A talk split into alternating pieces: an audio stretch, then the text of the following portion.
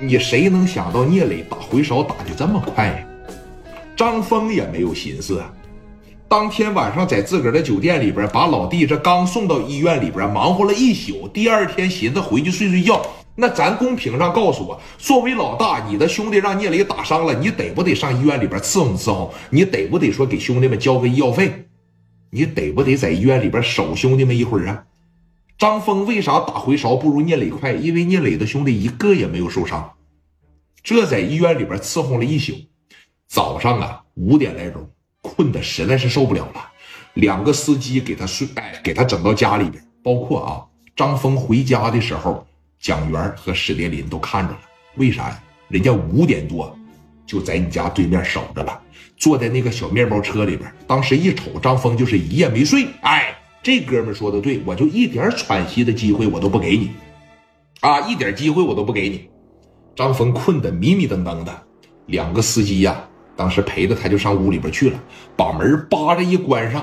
啊，有人说了，那怎么还不动手呢？你别的，你先让他睡一会儿，他现在迷瞪，让他睡半小时，你把他整起来，他更迷瞪，对吧？人这一旦睡不好觉，起来他头懵啊，他头晕呐。两个司机并没有出来，那么我问问你，蒋元和史殿林两个人打他仨，应该是问题不大吧？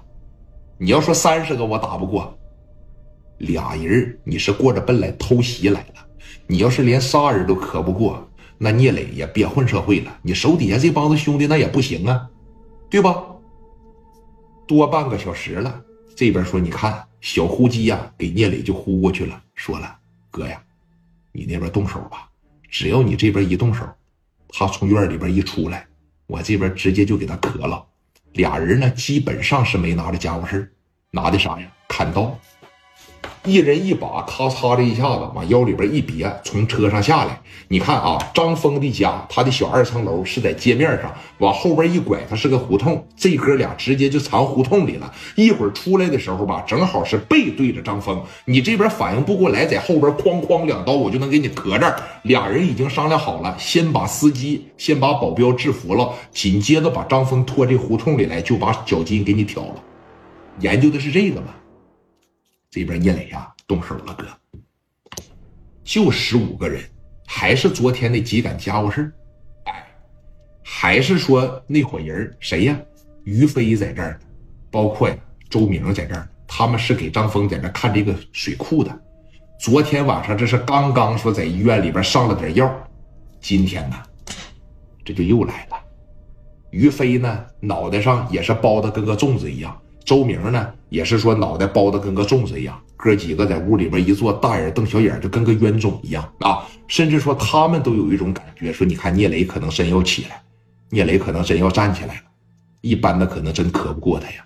刚一说完这话，聂磊啪嚓这一脚，这又进来了。你等说于飞往后边这一瞅，都要哭了。周明当时也是正对着这个门，当时啪嚓给手就举起来了，喊了一声啥呀？磊哥，你怎么又来了呀？啊！你咋又来了呢？我咋又来了呀？朝着天上，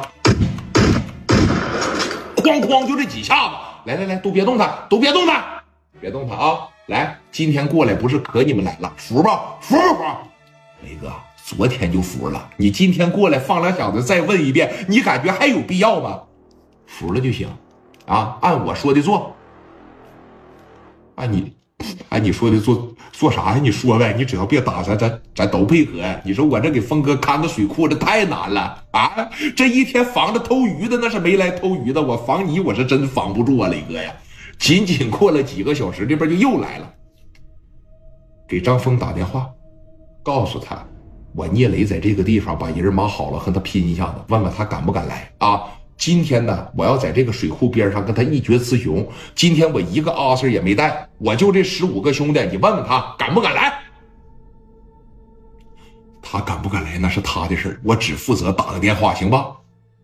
聂磊当时把这五连发的一收回来，他说话情商很高的。和聂磊说说话的时候，包括谈判的时候，你一定要动脑筋，要不然呢，你真容易挨揍。因为聂磊说话只说上半句，他不说下半句，你自个儿悟不明白，就俩字儿啊，挨揍。你负责给他打电话，你不知道他来不来是吧？行，我教你个办法，你告诉他一声，我今天没带枪，我就七八个兄弟，你让他来，啊，还有他要是不出来的情况下呢，想办法把他激出来。鸡，知道啥意思吗？回答的有点慢啊，挨打。我把，知道了，知道了，我给打电话行吗？我给打电话啊，我给打，我给打。这回情商高了啊，打电话来，给大哥大瞪出来了，给张峰打。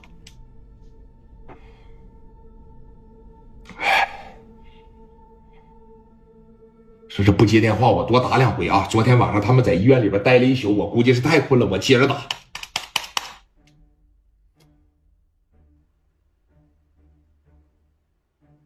还是没接，我接着打，别着急啊，别着急。这还说别着急。